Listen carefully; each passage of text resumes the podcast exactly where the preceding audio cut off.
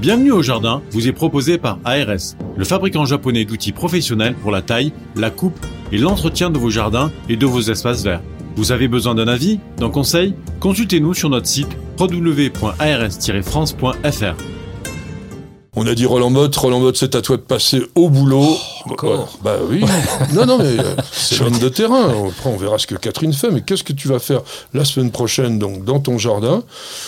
Il va falloir faire encore un tour. Il se balade, lui. Ouais, moi j'adore ça. Ben, mais le, jardin, il est fait pour ça aussi. C'est ça ma permaculture, c'est d'aller traîner dans le jardin parce qu'il y a toujours des choses à découvrir. Et, les premières fleurs, les premières fleurs. Alors, je sais que c'est tôt, mais ça commence assez tôt. Ah on, a, on, a, un viburnum, par exemple, euh, euh, je sais plus son nom. Mais, oui, c'est ça, ouais, qui commence à faire ses petites fleurs. Qu'est-ce que c'est beau Alors là, je fais des photos sur Instagram tout le temps. Et qu'est-ce que ça sent bon Et ça sent bon, en plus. Il nous appelle d'ailleurs. Viens voir, viens voir, parce qu'il tellement il sent bon. Et puis il y a les le, le, on cornus super ouais cornus Nous, on a le cornus. Ouais. Alors qui, qui est souvent d'ailleurs le cornus officinalis? Plus que masse, dans les jardins. Souvent, on, a sous le nom de cornus masse, cornus officinalis, très difficile à reconnaître. Je pense que oui, c'est très difficile. J'arrive hein. pas à les distinguer les deux. En tous les cas, moi, je sais que nous, c'est plutôt cornus officinalis. Ça fait des petites choses euh, jaunes, assez sympas, même sous la neige, même sous la glace. Ça peut être pris en glace.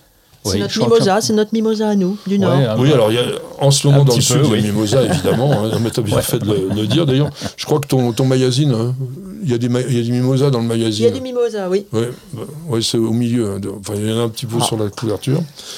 Je vais non, mais, euh, Et puis donc, euh, bah, il y, y, a les noisetiers, il y a les garias qui sont en ce moment. Euh, c'est pas ça. Non, non, il y a un article entier sur M. Cavator. D'ailleurs, bon, sur News TV, vous avez aussi une vidéo on a été voir Julien Cavator, c'est Monsieur Mimosa, qui a la collection nationale. Regardez un petit peu comme ça peut être beau. C'est encore plus beau sur euh, la vidéo, hein, vous inquiétez pas, il n'y a pas de problème. Alors, donc, Mimosa, oui, je disais Garia, Garia elliptica, on en avait parlé un petit peu une fois. C'est pas suffisamment connu, ça fait des espèces de grands chatons gris argentés, un peu bizarre. C'est une plante euh, semi-persistante au niveau du feuillage. Il y, a les, il y a les bouleaux, il y a les noisetiers en ce moment. Et puis, ce dont on vient de parler à l'instant, il y a quand même les camélias hein, qui commencent oui, à Vrai, Nous, on en a un petit peu Alors, qu'est-ce que tu fais d'autre? Euh, Je vais faire un tour à la ruche parce que parce que faut leur donner à manger. Alors cette année, ça a été catastrophe parce que elles ont rien. On, a on a euh, deux ruches en fait, et donc dans le fond du jardin, donc c'est bien. Il faut s'en occuper un petit peu. On se fait piquer parce que je suis pas un pro, mais au moins je, commence à m'y mettre. Et donc en ce, moment, il en ce moment, faut leur donner à manger. Donc on a des, des petits pains de sucre à leur sucre Candy? Euh, euh C'est pas du sucre candy, c'est un genre de sucre. Euh, c'est peut-être du sucre candy, j'en sais rien. Enfin en tout cas, j'achète les, les, les, petits pains de sucre. c'est du sucre un petit peu mou. Donc on met ça sur le dessus, on enlève le capuchon. Il faut faire ça évidemment par, euh, par euh, beau, temps. si possible, qu'il fasse pas trop froid pour ne mhm. pas les refroidir les pauvres. Et donc on remplace ce, ce produit-là. Il faut absolument qu'elles en aient puisque l'année dernière il y a beaucoup plu et donc elles n'ont pas pu faire beaucoup de réserves et donc il faut leur filer un coup de main pour passer l'hiver. Alors tu tailles, enfin faut, faut finir la taille hein, maintenant euh, des arbres fruitiers à pépins parce que ça va être le moment de faire les pêchés, mais toi tu fais pas de pêcher. Non, non, non, j'ai pas de péché, j'ai pas de défaut, j'ai pas de péché. Et par contre, beaucoup d'arbres à pépins, oui. Donc là, faut finir. Là, c'est le moment de, de terminer. Tu m'as marqué nettoyer les fraisiers. Oui, parce qu'on a été envahi cette année, il y a, l'an dernier, pardon, il y a beaucoup plu. Donc euh, les solons se sont euh, baladés un peu partout. Et là, euh, on a vraiment, c'est pas un champ de fraisiers, mais pas loin. Donc il faut remettre de l'ordre là-dedans. Et donc j'en profite en ce moment, comme c'est un peu plus creux, j'aurai pas le temps au printemps. Donc là. nettoyage. Ouais, nettoyage, oui. Et tu tailles les hydrangea paniculata. oui, parce que, alors, paniculata, on est assez peinard, parce que euh, chaque fois que je les taille, j'ai tout essayé. J'ai même fait des erreurs, j'ai taillé trop court, j'ai taillé pas une fleur trop haut. Euh, ben non, chaque fois il a refleuri. Il a refleuri. Ouais, il est peinard. Alors on en a trois qui poussent relativement bien. Je me souviens plus des variétés, mais ça pousse tout seul. Donc là maintenant, bah, j'ai compris, je fais une taille à peu près. Euh, tu l'équilibres en fait. Je l'équilibre, voilà, c'est ça. Puis surtout retirer les fleurs fanées parce que là c'est moche et donc euh, c'est difficile à supporter ces grandes grappes brunes qui restent encore.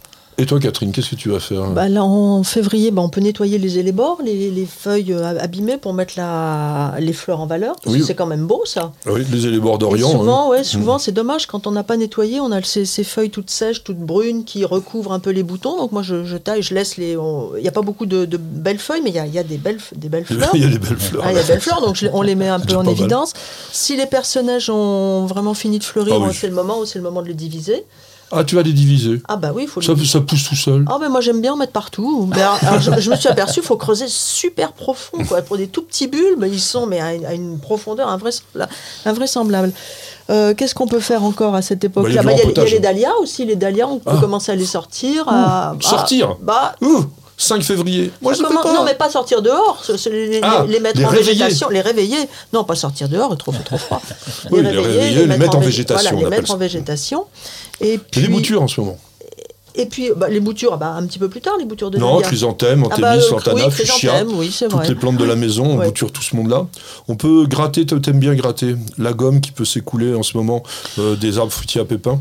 Euh, oui, il y en a, il y en a pas trop. Euh, pardon, c'est un surtout noyau. non, Un ouais, noyau, ouais, ouais, me oui, un noyau, mais mais bon, on n'en a pas trop. Et puis ça n'a pas écoulé, même sur le cerisier. Bon, on n'a pas eu trop ça. On a quelques cerisiers et donc on n'a pas été touché par la gomme. Par contre, un peu de lichen. Moi, j'ai fait du nettoyage aussi. Oh, J'aime bien nettoyer le tronc, euh, le tronc des, des, des fruitiers pour enlever le lichen. Oui, parce qu'il peut y ça- avoir un petit peu de parasites là-dedans, Ouais, c'est pas une ouais. mauvaise idée du tout.